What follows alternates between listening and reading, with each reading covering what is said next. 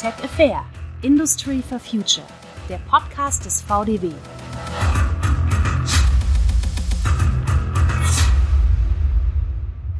Cybersecurity. Wie groß ist die digitale Sicherheit wirklich? In einer aktuellen Studie hat die Allianzversicherung Cyberangriffe als das größte Risiko für deutsche Unternehmen eingestuft. Die Anzahl der Angriffe steigt, auch im deutschen Mittelstand. Durch digitales Arbeiten, Industrie 4.0, künstliche Intelligenz und Internet of Things bieten Unternehmen Cyberkriminellen ständig wachsende Einfallstore. Ende Juni wurde der Großcaterer Appetito aus Rheine Ziel einer Cyberattacke. Essen für Kindergärten, Schulen und Pflegeheime, Spezialnahrung für Kranke mussten zunächst ausfallen. Bis heute hat das Unternehmen zum Teil weiterhin nur eingeschränkten Zugriff auf seine IT-gestützten Systeme. Viele Betriebe sind sich der Lage zwar bewusst, rüsten sich aber noch nicht ausreichend dagegen. Es wächst ein unsichtbares Risiko wie Unternehmen existenzbedrohliche Angriffssituationen minimieren können, wo die deutsche Wirtschaft dabei heute steht und wie sich Cybercrime zukünftig entwickeln wird. Darüber spreche ich mit Professor Felix Hackelöhr, Institut für Automation und Industrial IT der Technischen Hochschule Köln. Hallo, guten Tag, Herr Hackelöhr. Schönen guten Tag. Und außerdem ist bei mir Kriminalhauptkommissar Peter Fahrenhorst stellvertretender Sachgebietsleiter Prävention am Cybercrime Kompetenzzentrum des LKA Nordrhein-Westfalen. Hallo, Herr Fahrenhorst. Hallo, schöne Grüße auch aus Düsseldorf. Herr Fahrenhorst, wie viele Unternehmen sind im Jahr von Cybercrime-Angriffen betroffen?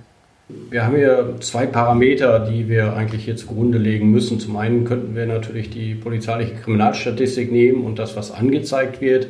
Da wir aber wissen, dass das gar nicht der Realität entspricht, weil vieles halt nicht angezeigt wird, die Unternehmen kein Vertrauen in die Institution haben oder auch nicht die Leistungsportfolio kennen, nutzen wir diese Statistik nicht. Also wir beziehen uns hier auf die Studie des Bitkom Verfassungsschutz, die mittlerweile seit zehn Jahren regelmäßig die Unternehmen befragt. Und bei der letzten Studie im Herbst 2021 kam eine nochmal gestiegene Zahl von 88 Prozent aller Unternehmen die befragt wurden, haben angegeben, ja, wir waren Opfer von Cybercrime. Und ich glaube, das ist sehr nah an der Realität.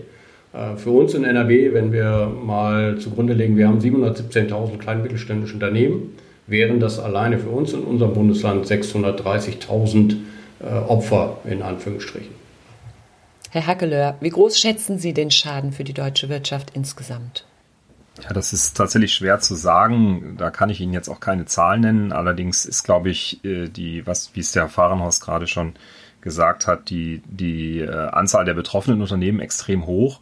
Ich glaube auch, dass die Dunkelziffer extrem hoch ist, weil viele Angriffe vielleicht gar nicht erkannt werden oder wenn sie erkannt werden, dann vielleicht auch gar nicht erst gemeldet werden, ähm, weil dann vielleicht auch lieber direkt das Lösegeld gezahlt wird, weil man möglicherweise auch Image-Schäden oder ähnliches befürchtet. Ähm, und das ist dann hinterher sehr schwer nachvollziehbar. Wie hoch sind denn durchschnittlich die Schäden für einzelne Unternehmen? Ja, das hängt ganz extrem vom Einzelfall ab. Wenn es äh, Systeme betrifft, die vielleicht nicht so überlebenswichtig sind und äh, dann das Ganze auch schnell erkannt wird, dann kann der Schaden auch mal sehr gering sein. Ähm, ich glaube, im schlimmsten Fall, wenn man sich jetzt vorstellt, ein Hersteller von Massenprodukten, wo irgendwie vielleicht Parameter einer Fertigungsmaschine sogar verändert werden, dann hat man natürlich sehr schnell das Problem äh, verhundertfacht, vertausendfacht oder verzehntausendfacht. Und dann kann der Schaden sicherlich auch bis in die Millionen gehen. Ähm, tatsächlich glaube ich aber auch, dass einfach die, die fehlende Handlungsfähigkeit, wie Sie das ja gerade schon bei der Firma Appetito angesprochen hatten, dass Systeme nicht im Zugriff sind, alleine das verursacht ja schon massive Schäden, dass zum Beispiel Gehälter nicht ausgezahlt werden können, Kunden nicht, äh, Rechnungen nicht bezahlt werden können, Bestellungen nicht ausgelöst werden können, etc. Also da braucht noch nicht mal das eigentliche Produkt betroffen sein, sondern einfach das operative Geschäft funktioniert nicht mehr. Wie läuft so ein Angriff denn ab? Was passiert da eigentlich im Hintergrund? ja, das Ganze ist erstmal sehr technisch. Also man bekommt da als, als Nutzer häufig gar nicht viel von mit. Ähm, man hat am Ende Systeme, die haben Sicherheitslücken möglicherweise, die vielleicht noch nicht erkannt sind. Also am Ende absolute Sicherheit gibt es nicht und im Hintergrund gibt es sehr viele Dienste, die auf verschiedenen Rechnern ähm, laufen. Die können alle Lücken haben und äh, gegebenenfalls wird eine solche Lücke dann eben ausgenutzt. Ähm, und ja, dann wird versucht der Angreifer häufig auch automatisiert dann äh, sich Zugriffsrechte auf ein bestimmtes System zu verschaffen. Und entweder ist das dann schon das Ziel oder man geht eben von da dann noch weiter auf andere Systeme. Also dass man eher ja sozusagen über Bande spielt, also indirekt versucht, über ein System Zugriff zu bekommen, wo man einfach reinkommt, zum Beispiel eine Industriesteuerung, und von darauf dann auf viel interessantere Systeme, beispielsweise auf die Rechner, äh, wo dann auch äh, Zahlungsströme verwaltet werden oder ähnliches zu gehen, wenn die nicht entsprechend getrennt sind. Es klingt, als gäbe es da mehrere Komponenten, die bei so einem Angriff eine Rolle spielen. Ist das so, Herr Fahrenhaus? Ja, grundsätzlich ist das natürlich so, weil wir verschiedene ja, Ebenen haben. Also ich glaube, diese Zeitschiene, äh, die Herr Ackeler eben so dargestellt hat, kann man sehr deutlich machen an dem äh, Angriff auf die Uniklinik in Düsseldorf, die sich im September 2020 morgens festgestellt hat, dass Ransomware im System ist, Systeme verschlüsselt waren, damit das Krankenhaus nicht mehr betriebsfähig war und komplett runtergefahren wurde. Und hier reden wir einfach nur über die Abschaltung eines Krankenhauses im Notbetrieb ähm, September 2020. Man hat in der Analyse festgestellt, die Hacker sind eingedrungen über eine Schwachstelle in der Citrix-Infrastruktur, die in der Netz-Community bekannt geworden ist im Januar 2020, also acht Monate vor dem eigentlichen Sicherheitsvorfall, ähm, die auch, wie äh, vom Hersteller hingewiesen wurde, sehr zeitnah gepatcht wurde, also geschlossen wurde. Und trotzdem sind die Hacker im September 2020 in diese, über diese Schwachstelle ins System eingedrungen, wo man dann auch fragt, was ist denn da schiefgelaufen? War der Patch nicht in Ordnung? Ähm, haben die alles eingespielt? Und man hat in der forensischen Analyse festgestellt, dass die Hacker bereits im Oktober 2019 äh, diese Lücke kannten, ausgenutzt haben und schon im Krankenhaussystem sich festgesetzt haben mit ihrer Schadsoftware und dann ein Jahr Zeit hatten, sich umzugucken und äh, einfach nur auf den Auslöser zu drücken. Also von deswegen, das ist so eine übliche Zeitschiene, die wir immer wieder feststellen, dass äh, die Hacker ja auch zwischendurch immer schon wieder die nächsten infiltrieren, dann äh, erst auf den Auslöser drücken und das auch abarbeiten müssen. So ein Ransomware-Angriff ist ja auch nicht so, das mache ich mal eben in zwei Minuten, sondern er muss auch logistisch abgewickelt werden, das Geld fließt. Ich muss auch zwischendurch auch wieder Geld ausgeben. Also das sind äh, schon Mechanismen, die da sehr professionell ablaufen und äh, auch mit Teilen von organisierten Kriminellen äh, im Hintergrund laufen, wo jeder sehr arbeitsteilig läuft. Also das ist sehr komplex und wenn man mal allein die Uniklinik in Düsseldorf nimmt, dann lag der Ausfall bei einer Woche mal eben bei einer Million an Schaden. Das kommt dann sehr schnell in diese Größenordnung. Ja. Woran erkennt ein Unternehmen denn überhaupt einen Angriff? Ja, schwierig. Also klassisch natürlich, wenn die Bildschirme schwarz bleiben und nichts mehr passiert. Ähm, wir gehen ja immer davon aus, die IT ist ständig verfügbar und allgegenwärtig und dann, nee, es hakt, es geht nicht. Äh, das sind so die ersten Parameter, dass man feststellt, ja, IT geht nicht, dann ist irgendwas schlimm und äh, im schlimmsten Fall war der Stecker nicht drin. Ähm, das ist natürlich der offensichtlichste Fall. Ähm, dann natürlich der zweite, vielleicht nicht so offensichtliche Fall, dass bestimmte Prozesse langsam gehen, die eigentlich sonst viel schneller waren und ich stelle fest, das läuft gar nicht mehr so richtig. Es ist irgendwie Sand im Getriebe. Das kann schon so ein Anzeichen dafür sein, dass jemand anders mein System nutzt für etwas, was ich gar nicht will und äh, das System gar nicht mehr für die eigenen Prozesse da ist und dadurch deutlich länger läuft. Und dann gibt es natürlich auch noch so Geschichten, die man im Vorfeld machen kann, äh, dass man zum Beispiel mal seine eigenen E-Mail-Adressen der Mitarbeiter bei bestimmten Suchmaschinen äh, überprüft. Beim Hasso-Plattner-Institut kann man zum Beispiel seine E-Mail-Adresse eingeben und bekommt schon einen Hinweis darauf, ob die irgendwo bei einem Leak aufgetaucht ist. Dann habe ich immer schon mal ein Problem, dann muss ich das Passwort ändern, dann sollte ich vielleicht mit meinen Mitarbeitern reden. Äh, also es gibt verschiedene Parameter, wo man sowas feststellen kann. Jetzt ich als Laie, wenn Sie mir gerade sagen, Ihre E-Mail-Adresse ist bei einem Leak aufgetaucht, dann denke ich, oh Gott, oh Gott, was heißt das und was muss ich jetzt tun? Vielleicht erklären Sie das noch mal ein bisschen in dem Zusammenhang. Äh, ja, klar, kein Thema. Also ähm, die Medien sind ja voll, dass äh, irgendwelche großen Unternehmen, äh, Yahoo oder wer auch immer, gehackt werden und da Unmengen an Nutzerdaten abhandengekommen sind. Und das sind die sogenannten Leaks, da sind Daten weggekommen, das sind in der Regel E-Mail-Adressen, vielleicht auch mit Passwörtern oder noch anderen sensiblen Daten. Und beim Hasso-Plattner-Institut oder auch bei anderen ja, neutralen Dienststellen, die sammeln diese Daten, die irgendwo auch gefunden worden sind und äh, man kann da anonymisiert gucken, ist meine E-Mail-Adresse schon mal bei einem solchen Hack äh, aufgefallen, äh, was ein Indiz dafür ist, dass sie missbräuchlich benutzt werden kann und dann sollte ich zeitnah meine Passwort, meine Zugangsdaten ändern, äh, damit ich dann schon reagieren kann. Das ist so ein erstes äh, Kriterium, wo man quasi sehen kann, äh, bin ich schon indirekt Opfer geworden, weil meine Daten bei einer anderen Firma weggekommen sind. Und wer steckt denn hinter diesen Hackern und was wollen diese Angreifer? Ähm, auch das gibt es leider nicht so in der einfachen Variante, weil äh, also ich bin seit 25 Jahren in dem Thema. Natürlich, der erste Hacker war so der klassische Einzeltäter, der junge Script-Kiddie, der so ein bisschen äh, gehackt hat und aufgefallen ist. Äh, den haben wir heute gar nicht mehr. Wir haben heute eine kriminelle Cybercrime-Industrie dahinter. Wir haben Leute, die automatisiert nach Schwachstellen suchen die diese Schwachstellen präparieren, dann aber verkaufen an die nächste äh, Marktplatzgeschichte. Äh, dann gibt es Leute, die analysieren einfach, was habe ich gefunden, auch vielleicht mit buchhalterischen Kenntnissen, wo sind die äh, ja, wertvollen Daten im Unternehmen. Ähm, dann haben wir Leute, die spezialisiert sind auf die Kommunikation, erpressungstechnisch.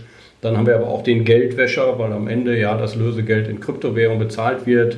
Da ist eine ganze Industrie dahinter, die das dann wieder umwandelt in Echtgeld, verschleiert.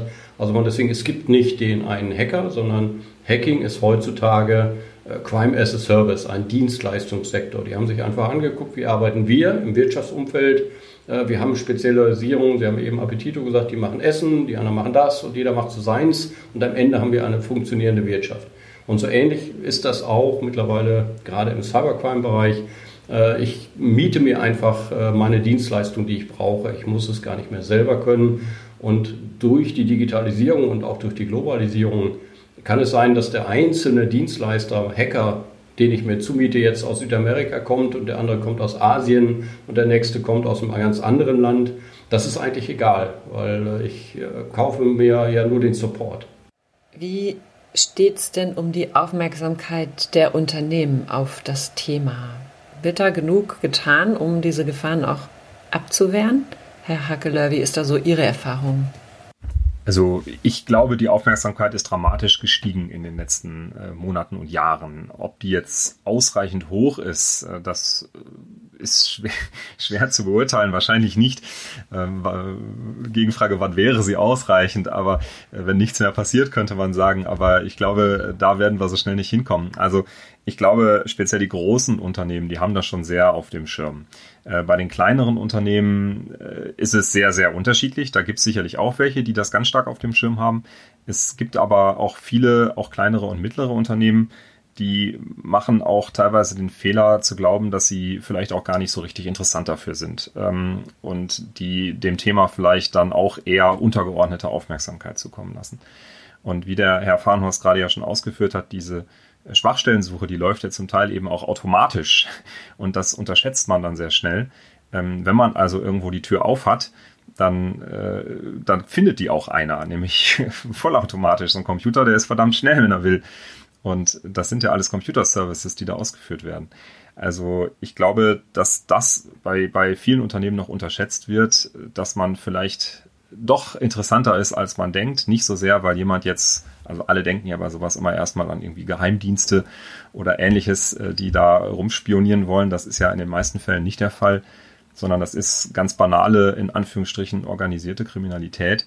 Und äh, da ist es ist erstmal alles interessant, äh, wo auch Geldströme irgendwo durchgehen und das tun sie ja bei jedem Unternehmen.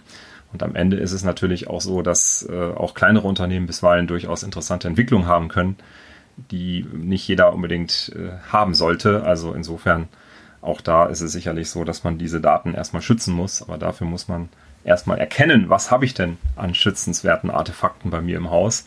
Und das wäre vielleicht so der erste Schritt, wo jedes Unternehmen sich erstmal darüber im Klaren sein muss, was sind eigentlich meine schützenswerten Daten und wie habe ich die geschützt. Jetzt höre ich einerseits schon raus, eine Ursache, dass das Niveau vielleicht noch nicht hoch genug ist der Sicherheitsmaßnahmen, ist diese Tatsache, ich bin mir gar nicht bewusst, dass ich da tatsächlich auch schützenswerte Daten habe, die für jemanden interessant sein könnten. Welche Ursachen sehen Sie beide noch? Was gibt es noch für Ursachen, dass es einfach noch Luft nach oben gibt bei dem Niveau der Sicherheitsmaßnahmen? Ja, ich glaube, ein ganz wesentlicher Punkt auch aus unserer Erfahrung ist, dass äh, viele Leute immer nur die IT sehen. Und äh, ja, wir investieren doch in IT. Äh, das äh, ist doch schon irgendwie genug. Äh, nein, wir müssen eben auch in IT-Sicherheit investieren. Und äh, das ist leider noch in vielen Bereichen rudimentär. Ähm, auch zum Beispiel aus der zurückliegenden Zeit, Pandemie oder Corona-Pandemie, hat ja gezeigt, Schooling geht auch online. Aber es wurden äh, Geräte gekauft, äh, es wurde Geld äh, ne, entsprechend zugewiesen. Ähm, und auch bei meiner Heimatstadt äh, ist eine Stadt oder eine Schule. Äh, da hat man festgestellt, ja, von dem Geld, was wir vom Land zugewiesen bekommen haben, können wir 2700 iPads kaufen. Super, jeder Schüler kriegt eins und jeder Lehrer auch noch eins. Äh, dafür reicht das Geld. Was man aber nicht bedacht hat, dass man für den sicheren Betrieb der Geräte auch noch Software braucht, nämlich sichere Software. Und dafür hatte man ja gar kein Geld, weil man ja bis an das obere Limit der Geräte gegangen ist. Und am Ende bleiben 2700 iPads im Schrank, weil die Sicherheitskomponente fehlt. Hätte ich nur 2500 gekauft, hätten vielleicht ein paar Schüler weniger Geräte gekriegt, aber ich hätte sie betreiben können, weil ich dieses Stück Sicherheit reingegeben habe. Also wir müssen uns viel mehr auf diesen Bereich fokussieren, wenn wir über IT reden, dass wir auch über IT-Sicherheitsbudgets reden und die müssen Bestandteil des Gesamtpaketes sein.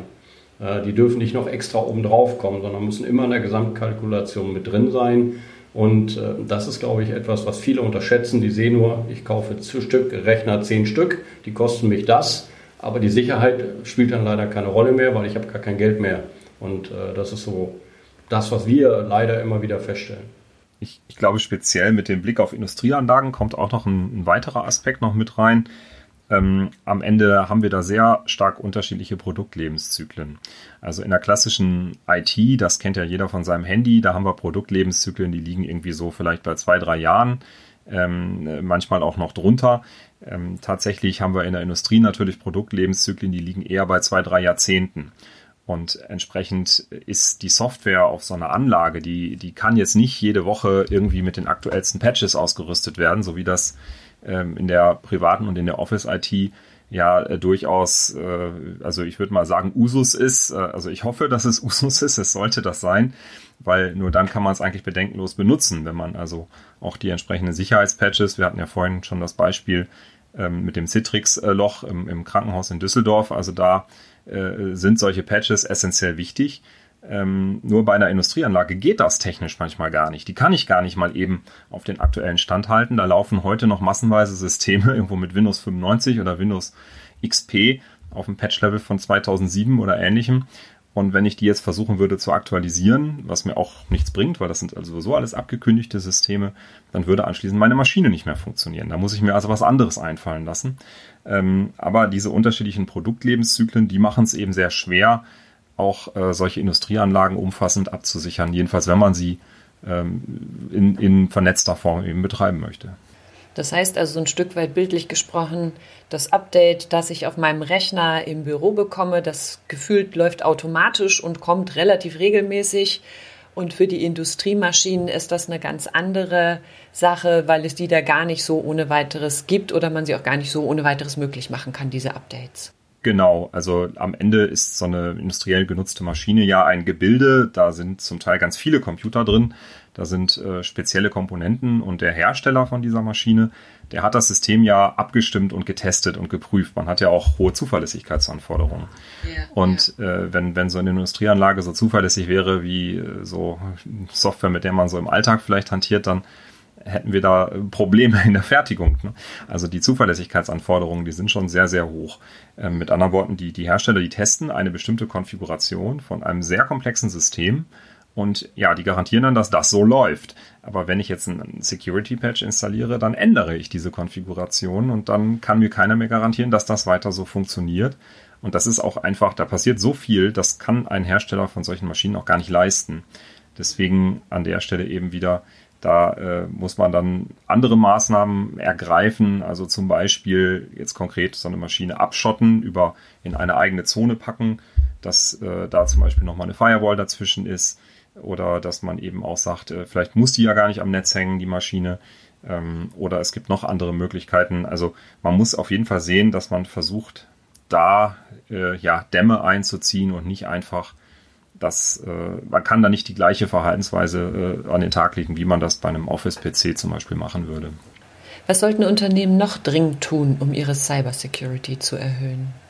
Ich glaube, ein ganz wichtiger Part äh, ist erstmal, dass das Management das versteht, weil äh, wir müssen auch Digitalisierung äh, so verstehen, wie sie eigentlich läuft. Nämlich Digitalisierung ist kein IT-Thema, sondern ist ein Management-Thema. Das heißt, nur weil da IT-Leute im Unternehmen sind, die machen das schon, sondern es muss gelebt werden als Kultur. Also fängt beim Chef an und hört letztendlich beim Pförtner auf. Und ähm, deswegen gelten die Regeln hier natürlich für alles und es muss auch als ganzheitliches Projekt gesehen werden. Nicht die IT machen da irgendwie so ein Projekt und dann wird das irgendwie, und ich kann aber weitermachen wie bisher. Das heißt, ähm, der Chef muss natürlich genauso sensibel sein, ähm, muss aber die Budgets haben, muss auch die Verantwortung dafür tragen, aber am Ende auch jeder Mitarbeiter muss äh, verstehen, dass sich jetzt der Arbeitsplatz, den ich vielleicht seit 20 Jahren so mache, jetzt vielleicht mit mal anders verhält und ein paar andere Regeln gelten, weil ich doch an meiner Produktionsstation, die ich jetzt gerade habe, irgendwie eine Internetverbindung habe. Äh, deswegen müssen wir das äh, durch die gesamte Belegschaft ziehen, weil am Ende auch genau diese Belegschaft auch ein ganz wichtiger Filter ist. Ähm, die klassische Mail, die äh, in die Buchhaltung kommt, mit einer Anlage, wo dann irgendwie eine Rechnung drin steht, das ist ja üblich, das ist ja ganz normal. Aber ähm, die muss halt auch klar sein, wie sind die Prozesse, wenn ich darauf klicke und welche Anlagen darf ich aufmachen sind die besonders geschützt. So ganz klassisches Beispiel, äh, wir suchen auch regelmäßig oder ständig neues Personal. Äh, natürlich hat man ein E-Mail-Konto, wo Bewerbungen reinlaufen. Und gerade Bewerbung ist ja so ein Part, wo ich Unterlagen erwarte, wo die Leute was anhänge. Irgendwie, wir machen eine elektronische Bewerbung, wir wollen ja keine Papierlagen mehr schaffen. Und das heißt, ich erwarte daher, dass da jemand, den ich gar nicht kenne, sich bewirbt und mir etwas zuschickt, in der Hoffnung, ich mache es auf. So, jetzt ähm, kann ich natürlich das beim Chef positionieren. Der Chef guckt die ganzen Bewerbungen durch. Oder ich nehme das isoliert irgendwo, die Bewerbung, und wenn nach dem Öffnen der Anlagen der Rechner noch läuft, dann gucke ich mir den Bewerber an. Aber ich muss das quasi von meinem Produktivsystem trennen, weil wenn die Anlage schadhaft ist, zerschlägt sie mir die ganze Firmeninfrastruktur. Das fängt so bei so ganz einfachen Beispielen an, dass man sich so ein paar Gedanken macht, wie gehen wir mit solchen Geschichten um. Und am Ende äh, muss auch ganz wichtig sein, dass natürlich jedes IT-Sicherheitskonzept äh, zum Scheitern verurteilt ist, wenn ich nicht die Mitarbeiter mitnehme. Die müssen das natürlich kennen, die müssen es leben, die müssen es auch verstehen, weil ich kann sehr viel auf der technischen Ebene machen, aber am Ende ja doch der Mensch wieder die Technik bedient und dann vielleicht doch was klickt, was er gar nicht tun soll. Deswegen brauchen wir für IT-Sicherheitskonzepte immer den Mitarbeiter den verantwortungsvollen, den geschulten, den informierten Mitarbeiter, äh, der aber auch weiß, wie wir im Unternehmen damit umgehen. Deswegen ist IT-Security nicht nur ein IT-Thema, sondern auch ein Management-Thema, aber auch ein Mensch-Thema. Jetzt holen Sie zwei mich als Mitarbeiterin doch mal ab. Ne? Alles klar, ich höre, wir müssen da alle mehr Acht geben. Da muss ich aber, glaube ich, noch ein bisschen von überzeugt werden, ähm, wenn ich erstmal verstehe, was sind denn die größten Gefahrenquellen, dass ich dann auch sage, oha, da bin ich ja irgendwie auch nah dran. Was sind die größten Gefahrenquellen? Ja, ich hätte vielleicht noch einen Zusatz äh, zu dem letzten Thema, ähm, ja. dass, äh, dass man nochmal das Thema Backups, das kann man, glaube ich, gar nicht oft genug wiederholen, weil ähm, oft gibt es die nicht oder wenn, dann sind sie veraltet. Und äh, das geht los, dass man sich darüber im Klaren ist, was sind überhaupt Daten, die schützenswert sind? Was sind meine kritischen Daten, die vielleicht auch Werte sind, die das Unternehmen ausmachen? Äh, und das ist jetzt nicht nur die Kundendatenbank, sondern vielleicht eben auch in der Fertigung beispielsweise die NC-Programme oder ähnliches. Die liegen gerne mal auf der Maschine und da liegen die seit x Jahren und wenn irgendwo ein Problem mit der Maschine besteht, dann sind die auf einmal weg. Und da muss gar kein böser IT-Hacker kommen, sondern das kann auch, äh, ich glaube im Raum Stuttgart stand das vor ein, zwei Jahren in der Presse, da hat ein ähm, böser gekündigter Mitarbeiter dann mal eben alle Programme auf der Maschine gelöscht ähm, und hat damit drei Jahre Entwicklung sozusagen und die, die ganze äh, Programmierung dann in den Orkus gerissen. Also sowas gibt's auch. Und dagegen kann man sich eigentlich nur schützen, indem man die Daten vorher gesichert hat. Das heißt, man muss also sehen, dass man auch regelmäßig äh, wichtige Daten eben äh, ja, schützt. Und das ist aus meiner Sicht eigentlich in dem Sinne vielleicht keine Gefahrenquelle, aber ähm, äh, eine gute Methode, um äh, Gefahren abzuwehren, dass man im Fall des Falles, falls es eben doch mal zu einem Einbruch gekommen ist, zumindest in der Lage ist, bis zu einem gewissen Grad äh, das System auch wieder herzustellen. Das heißt, da ist ja auch nochmal dieses Thema drin, sich erstmal bewusst machen, ganz viele Unternehmenswerte sind heute digital, also die können wir nicht greifen, das ist uns vielleicht auch deswegen nicht bewusst, aber sehr, sehr viele unserer ganz relevanten Unternehmenswerte sind digital, die dann auch erstmal klar identifizieren und dann dafür sorgen, dass es Backups dieser Unternehmenswerte gibt, damit die nicht einfach vernichtet werden können, wenn, sei es ein Angriff, ein Hackerangriff oder äh, auch sonst ein Unglück passiert und es vom, von der Hardware gelöscht ist, auf der es eben vielleicht sonst nur einmal liegt. So habe ich das jetzt verstanden. Stimmt das? Deswegen unbedingt nochmal die Anmerkung, wir reden ja hier im Kontext Industrie. Das betrifft eben auch und gerade die Daten, die auf den Produktionsmaschinen liegen. Also häufig liegen dann irgendwie noch drei Disketten mit dem PLC-Programm irgendwie seit 20 Jahren im Schaltschrank und ob die noch lesbar sind, weiß auch keiner. Tatsächlich äh, sind aber so Prozessführungsdaten oder Werkstückprogramme oder wie gesagt oder irgendwie Temperaturkurven oder ähnliches, irgendwelche Fertigungsprofile. Das ist ja häufig der Kern eigentlich des Produktions-Know-hows. Und die liegen häufig genug äh, in der aktuellen Form auf den Produktionsmaschinen und nirgendwo sonst, wenn die dann gegebenenfalls ja auf der Maschine immer weiter optimiert worden sind. Und äh, ich glaube, das äh, ist zumindest mein Bauchgefühl, dass diesen Daten äh, in vielen Unternehmen noch eine sehr untergeordnete Aufmerksamkeit zukommt, obwohl die eigentlich für den eigentlichen Produktionsbetrieb mit am wichtigsten sind. Okay, das war nochmal eine wichtige Ausführung. Jetzt hatten Sie auch beide ein bisschen Zeit, sich vorzubereiten auf mich oder ja, auf mich als Mitarbeiterin. Dann überzeugen Sie mich doch mal, was sind denn die größten Gefahrenquellen, die mir auch sagen, oha, da habe ich auch eine Mitverantwortung? Ich glaube, äh, grundsätzlich muss der Einstieg schon, äh, glaube ich, viel früher sein, äh, weil wir natürlich alle das Internet nutzen ähm, wir nutzen es ja auch im privaten Kontext. Wir shoppen, wir gucken Fernsehen, Streaming-Dienste ist ja allgegenwärtig. Wir haben Smart Home-Komponenten und andere. Das heißt, wir sind es ja gewohnt, mit digitalen Prozessen irgendwo zu arbeiten. Aber in einem ganz anderen Kontext, nämlich Freizeit, Privaturlaub, keine Ahnung. Und äh, jetzt komme ich in die Firma, jetzt äh, fahre ich zur Arbeit und äh, komme in die Firma und erwarte vielfach ja die gleichen Sachen, die ich auch zu Hause kann. Aber nee, das geht ja nicht, weil es ist ja mein Arbeitsplatz. Das heißt, hier muss auch klar sein, am Arbeitsplatz gelten vielleicht andere Regeln als in meinem privaten Umfeld. Da darf ich bestimmte Sachen nicht. Da sind bestimmte Prozesse vielleicht nicht funktionabel.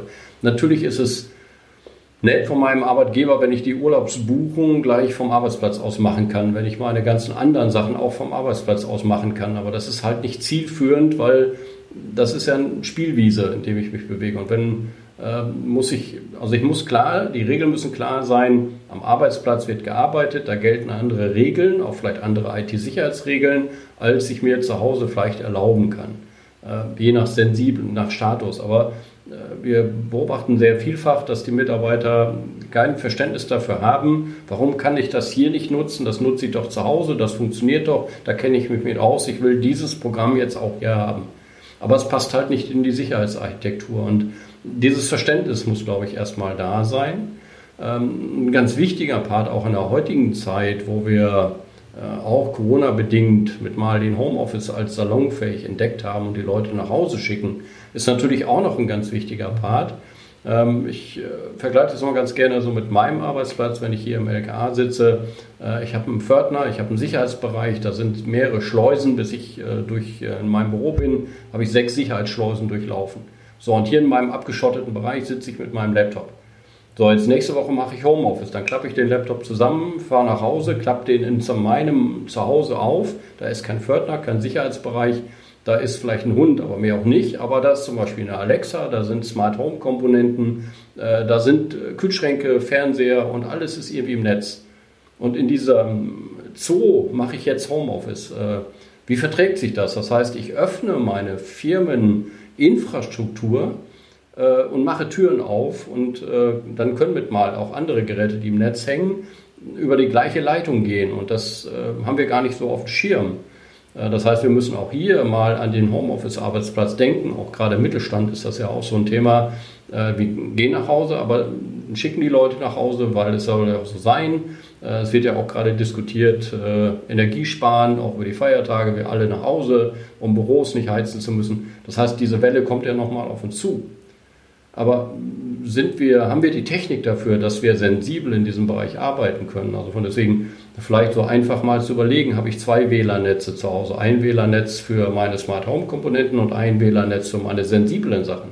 Deswegen dieser Gedanke, Sicherheitsgedanke, muss ja schon zu Hause im eigenen Umfeld anfangen. Und desto mehr ich mich mit dem Thema beschäftige, komme ich vielleicht zu der Überzeugung, ja, die Regeln sind gar nicht so doof äh, und äh, die haben in der Firma auch Bestand äh, und die kann ich doch zu Hause auch nutzen und dann passiert mir vielleicht auch zu Hause weniger in diesem Bereich. Deswegen ist ja so ein ganzheitliches Denken, IT-Sicherheit in unserem täglichen Leben, glaube ich, gar nicht verkehrt. Was muss ein Unternehmen denn konkret tun, wenn es angegriffen wurde? Ja, auf jeden Fall schnell reagieren. Das ist Zeit ist hier ein ganz kritischer Faktor, weil wenn Sie sehen, die IT läuft nicht, die Bildschirme bleiben schwarz, sollte man erstmal von dem Schlimmsten ausgehen und sehr schnell handeln. Das ist einfach schon auch eine Erfahrung, wo wir, was wir mitbekommen oder feststellen im Laufe der Jahre, dass die Unternehmen hier sehr viel Zeit erstmal analysieren, wir gucken, kriegen wir das selber geregelt. Und klassisch ist dann bei uns so das äh, Moment, dass man montags feststellt, wir haben ein Problem, dann versucht man mit einem im Unternehmen das selber zu regeln und freitags fällt dann mal, ja, wir könnten noch mal bei der Polizei anrufen. Vielleicht können, haben die ja noch eine schlaue Idee. Wir haben es jetzt eine Woche nicht hingekriegt. Ähm, das ist natürlich genau das Falsche, weil dann ist nicht mehr viel zu retten. Deswegen ganz wichtig äh, Schnelligkeit.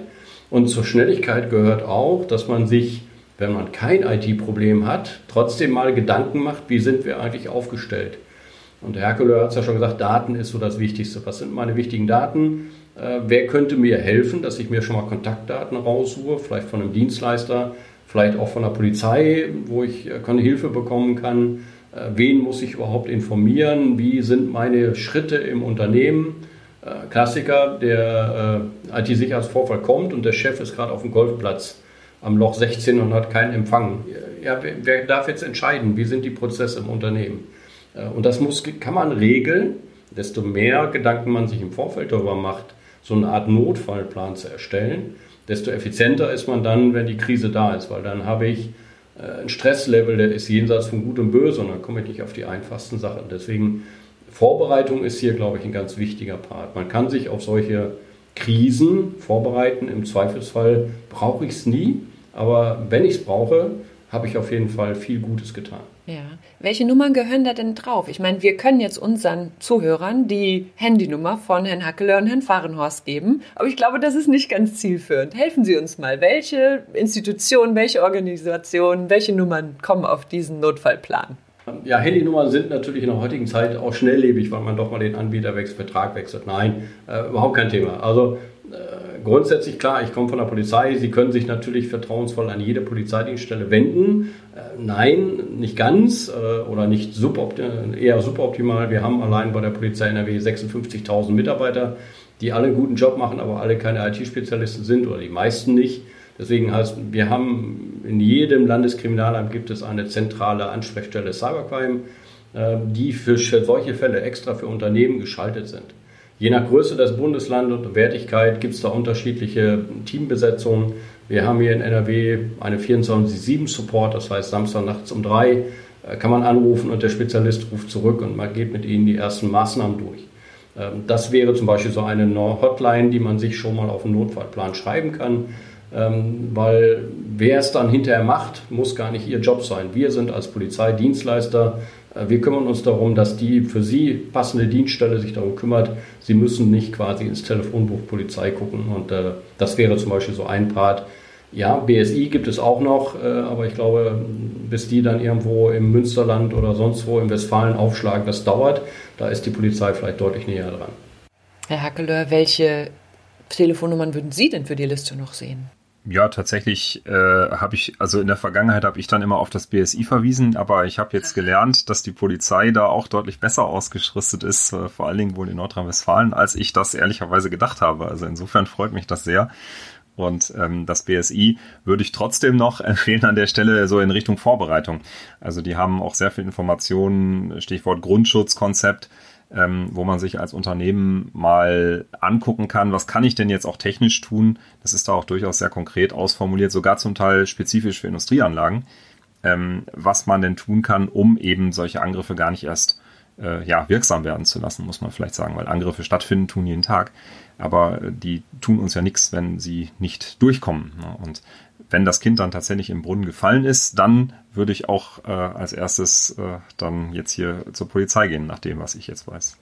Jetzt haben wir nochmal viel über die Prävention gesprochen, auch im Sinne von bereiten Sie sich vor. Dieser Fall ist nicht unwahrscheinlich. Kommen wir nochmal einmal auf den Punkt, jetzt ist es passiert. Okay, ich weiß, wen ich anrufe. Was mache ich noch? Ich kann ja sicherlich, während ich anrufe, noch das ein oder andere machen, was auch noch sinnvoll ist. Vielleicht sogar schon bevor ich zum Hörer greife, am besten den Stecker ziehen.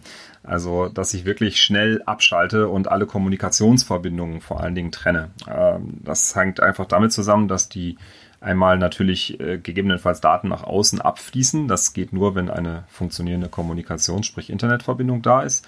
Aber auch wenn der Rechner weiterläuft, ähm, so Verschlüsselungstrojaner, die äh, versuchen alles, äh, ja, die, die sind halt so schnell, wie es der Computer, auf dem sie laufen, zulässt und äh, die verschlüsseln dann alles, woran sie drankommen. Will heißen, wenn ich von meinem Rechner Zugriff auf das gesamte Unternehmensnetzwerk und auf alle Datenbestände auf allen Servern habe, dann hat das auch der Verschlüsselungstrojaner auf meinem Rechner. Der kann alles, was ich auch kann.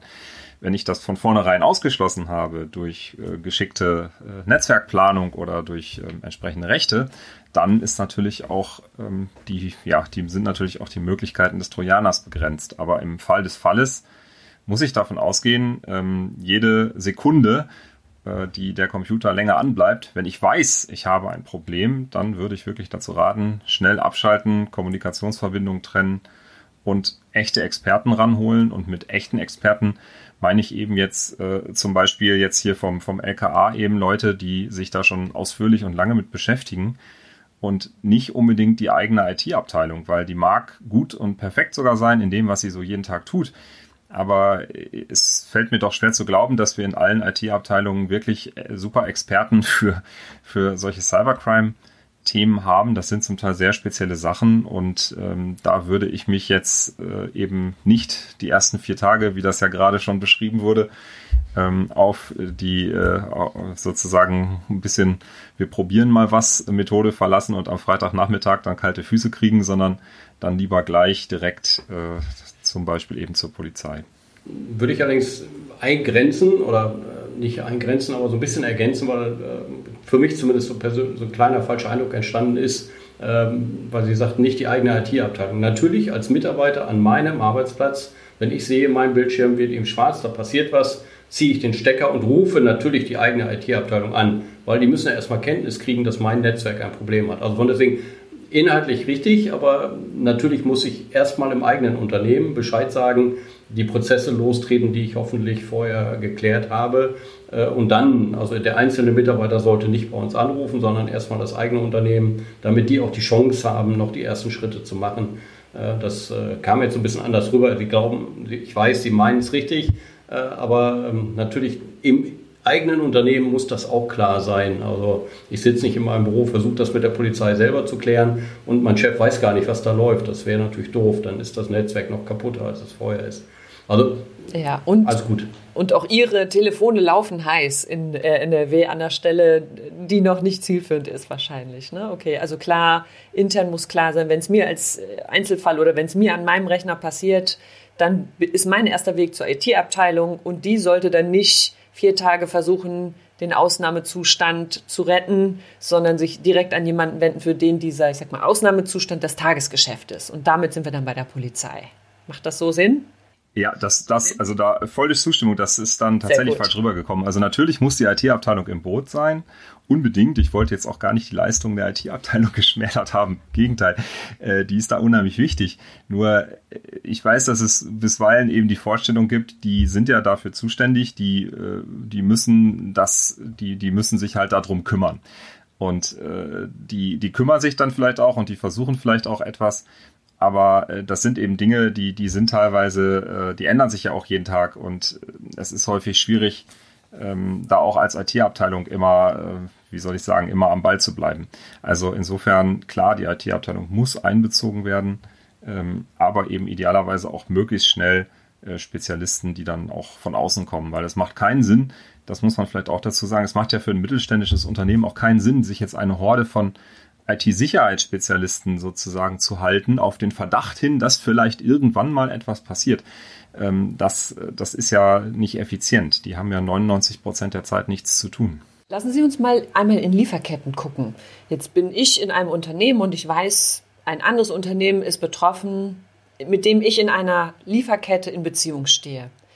Kann ich sagen, ach, das tut mir aber leid für die oder sollte ich lieber ein bisschen mehr Aufmerksamkeit darauf haben? Ich glaube, das erklärt sich schon von alleine, weil wir halt in einer digitalen Welt leben. In dem Moment, wo ich eine digitale Verbindung zu jemand anders habe, eine Tür quasi von meinem Unternehmen zu einem anderen Unternehmen ist und ich kriege mit, bei denen hat quasi der IT äh, Worst Case eingeschlagen, dann sollte ich natürlich nicht äh, gucken, was passiert da, sondern genauso entweder die Leitung kappen, das wäre natürlich, äh, glaube ich, die sauberste Geschichte, die Leitung zu diesem Unternehmen kappen oder auch zumindest auf jeden Fall die Sensorik in meinem eigenen System hochfahren und sehr genau gucken, was passiert da, um dann auch zeitnah mitzukriegen.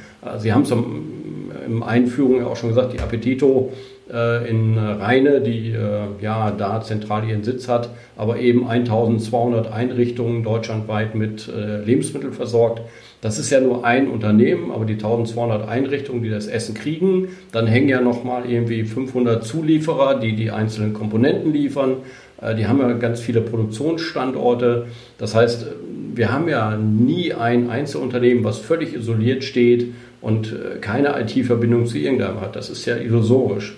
Ähm, deswegen haben wir ja überall Schnittmengen und wir sind äh, im Rahmen von Vernetzung immer Bestandteil einer digitalen Lieferkette. Weil die, die Lieferkette analog, ja klar, da kommt jemand, liefert mir was, stellt mir eine Europalette mit Ware dahin. Das ist ja die analoge, aber die digitale, die ist ja immer allgegenwärtig, weil Rechnungsprozesse laufen. Äh, selbst der Spediteur weiß, wo sein Auto ist und hat schon irgendwelche Daten für Leitungen. Äh, wir sind ja vollumfanglich vernetzt in vielen Bereichen, ohne dass uns das jeden Tag bewusst ist. Deswegen, die digitale Lieferkette ist eigentlich schon längst da und die muss ich natürlich immer im Hinterkopf haben. Jetzt haben wir gesagt, Aufmerksamkeit ist durchaus da, ist präsent genug getan, hm, ist noch nicht, da ist noch Luft nach oben. Hat aus Ihrer Sicht die Politik da etwas versäumt? Naja, das ist, glaube ich, der, der Vorwurf ist schnell erhoben, aber tatsächlich ist ja auch was passiert, muss man ja auch sagen. Also es sind ja bundesweit eben Anlaufstellen aufgebaut worden, eben das BSI. Wir haben hier auf der Landesebene die auch die Aufrüstung ähm, äh, beispielsweise eben im LKA. Ähm, natürlich kann man da sicherlich noch mehr tun. Also äh, ich glaube, die Bedeutung des Themas ist tendenziell noch eher unter als überschätzt. Insofern wäre schon das Ziel, dass die Politik das eben auch weiter, sagen wir mal, mit hoher Aufmerksamkeit begleitet. Ähm, ob man jetzt klar sagen kann, versäumt, da, da wäre ich jetzt zurückhaltend. Würde ich auch so unterstützen. Ähm, natürlich äh, zeichnet sich ab oder ist es eigentlich auch belegt, äh, dass die äh, digitalen Prozesse immer sehr schneller sind, als politische Entscheidungsträger da sind. Das heißt, ähm, die Prozesse laufen einfach und die nehmen keine Rücksicht auf, ob die Politik schon entschieden hat. Weil das gibt der Markt einfach so her und wir machen das und die großen Player bringen einfach ein neues Produkt auf den Markt, ohne dass wir schon irgendwie eine gesetzeskonforme Prüfung haben. Und in der Regel der Gesetzgeber ja auch immer erst anfängt zu prüfen, wenn das Ding schon längst da ist und dann irgendwie das zu normieren. Also von deswegen, ja, das ist schwierig. Ähm, das ist aber, glaube ich, auch, muss man hier sagen, ja, sie haben viel gemacht und vieles ist auch auf dem Weg. Ähm, aber auf anderen Seite muss man auch hier, glaube ich, sehr schnell zu dem Punkt kommen, wo wir sagen, wir Deutschen können vieles gar nicht alleine regeln, weil wir sind im digitalen Raum ein kleines Land. Äh, wir sind Bestandteil von Europa. Das heißt, viele Sachen muss man auf europäischer Ebene regeln. Äh, EU-Datenschutzgrundverordnung, äh, EU-Digital Market-Gesetze, die jetzt gerade auf den Weg gegangen sind. Das heißt, wir müssen auch viel größer denken. Digitalisierung ist ja kein Kleinstaatprinzip, sondern vernetztes Prinzip. Und da muss man dann schon auf europäischer Ebene gehen, vielleicht sogar auf andere Bereiche Regeln gehen in dem Markt. Wir müssen einfach nur aufpassen, dass wir das Thema digitale Souveränität nicht ganz aus dem Hand geben und auch was Datensouveränität angeht, dass nicht alles irgendwo, äh, wie wir es gerade sehen, Energie alles auf ein Land fokussiert. Nee, funktioniert nicht, weil da ist gerade irgendwie ein Krieg. Äh, jetzt haben wir Lieferketten aus Asien, läuft auch nicht, weil irgendwie da was nicht funktioniert. Wir sind also in vielen Bereichen in Abhängigkeitsverhältnissen. Und da, glaube ich, kann die Politik noch den Hebel ansetzen, dass wir im Bereich digitale Souveränität nicht alles unbedingt in die großen amerikanischen Datenstiebe äh, geben, sondern hier auch im europäischen Bereich äh, sowas eigenständig verwalten und dann auch die Finger drauf haben, aber auch dann nicht das Problem kriegen, wenn mal in Amerika wieder ein Regierungswechsel ist und wer auch immer da gerade am Ruder ist, sagt, nee, America first und die Daten bleiben jetzt bei uns und dann sind wir wieder abgeschnitten. Also da glaube ich, da hat die Politik durchaus Handlungsbedarf, dass wir das auf dem Schirm haben. Ähm, und ich glaube, das wäre auch so eine Forderung, die man stellen muss, dass wir nicht wieder in die gleiche Falle tappen, alles in eine Richtung zu schieben und dann feststellen, äh, nee, sorry, ist ja doof, weil jetzt haben wir irgendwie mit denen Probleme und dann drehen die uns den Datenhahn ab. Also da, glaube ich, wäre noch ein Punkt. Jetzt haben Sie gerade schon mal einmal in die Zukunft geguckt. Wer weiß, wer in Amerika Präsident wird. Ich möchte mit Ihnen beiden jetzt zum Abschluss auch noch mal kurz in die Zukunft gucken. Was ist denn Ihre Einschätzung? Wie wird sich Cybercrime in den kommenden Jahren oder Jahrzehnten weiterentwickeln? So aus der Erfahrung, die Sie haben. Das Thema KI kommt ja sicherlich auch noch zusätzlich dazu, künstliche Intelligenz. Wie sehen Sie beide das? Also ein ganz spannender ja, ein Blick in die Glaskugel, die natürlich schwierig ist, äh, weil man ja noch gar nicht weiß. Also in einem anderen Kontext äh, haben wir uns letzte Woche mit dem Thema, wie sieht die Polizeiarbeit in 20 oder auch in 30 Jahren aus, natürlich schon mal auseinandergesetzt, ohne jetzt schon genau zu wissen, welche Technik da kommt. Aber wenn man so den, den, ja, die Weltgeschichte sich anguckt, dann haben wir immer, da kommt jetzt was, Digitalisierung, das ist für uns quasi irgendwie was Neues. Äh, und in 20 Jahren werden wir aber ganz normal darüber reden und dann ist das Standard. Ähm, aber natürlich wird es auch in einer digitalen Welt auch immer Kriminalität geben. Äh, aber das wird vielleicht nicht mehr so diesen Hype, weil wir auslösen. Ähm, wenn wir mal so ein bisschen in die analoge Welt zurückgehen, Autos äh, ne, waren auch mal irgendwie hochgefährlich und risikobehaftet. Dann kam der Gurt, dann kamen die Airbags. Wir haben also immer daran gearbeitet, dass Autos sicherer werden. Ähm, das funktioniert. Autos haben mittlerweile einen sehr hohen Sicherheitsstandard. Äh, trotzdem haben wir noch äh, allein in Deutschland zweieinhalbtausend Verkehrstote jedes Jahr. Also auch das wird nicht rausgehen. Also es, äh, es, wird sich entwickeln, es wird auf ein vielleicht vertretbares äh, Niveau reingehen, was die Kriminalität angeht, wenn wir unsere Hausaufgaben machen, was die Security angeht. Aber es wird auch nie so sein, dass äh, die Cybercrime ganz weg ist. Das ist einfach in der Menschheit in die DNA drin. Kriminelle gab es schon zu Adam und Evas Zeiten oder kurz danach. Äh, und wird es auch in der Zukunft geben. Aber wir sind gerade in dieser Transformation. Wir kennen eine Welt ohne digital äh, und also meine Enkelkinder werden dann irgendwann sagen, worüber habt ihr euch Gedanken gemacht? Es läuft doch.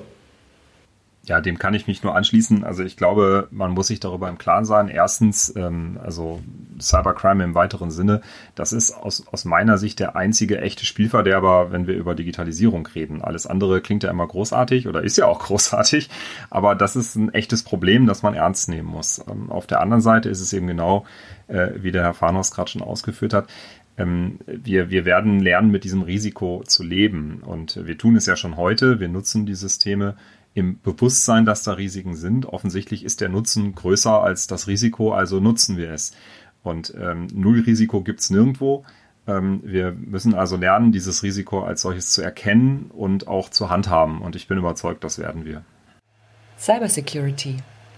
Wie Unternehmen existenzbedrohliche Angriffssituationen minimieren können, wo die deutsche Wirtschaft dabei heute steht und wie sich Cybercrime zukünftig entwickeln wird, darüber dürfte ich heute mit meinen beiden Gästen sprechen. Professor Felix Hackele, Institut für Automation und Industrial IT der Technischen Hochschule Köln. Vielen Dank, Herr Hackele. Bitte sehr. Und Kriminalhauptkommissar Peter Fahrenhorst, stellvertretender Sachgebietsleiter Prävention am Cybercrime Kompetenzzentrum des LKA Nordrhein-Westfalen. Auch Ihnen vielen Dank, Herr Fahrenhorst. Auch ich bedanke mich. Und auch Ihnen, liebe Zuhörerinnen, vielen lieben Dank, dass Sie dabei waren. Wir hoffen, Sie haben interessante neue Impulse mitgenommen. Wenn Sie tiefergehende Details interessieren, finden Sie diese auf der Homepage des VDW. Bis zum nächsten Mal bei Tech Affair. Tech Affair, Industry for Future, der Podcast des VDW.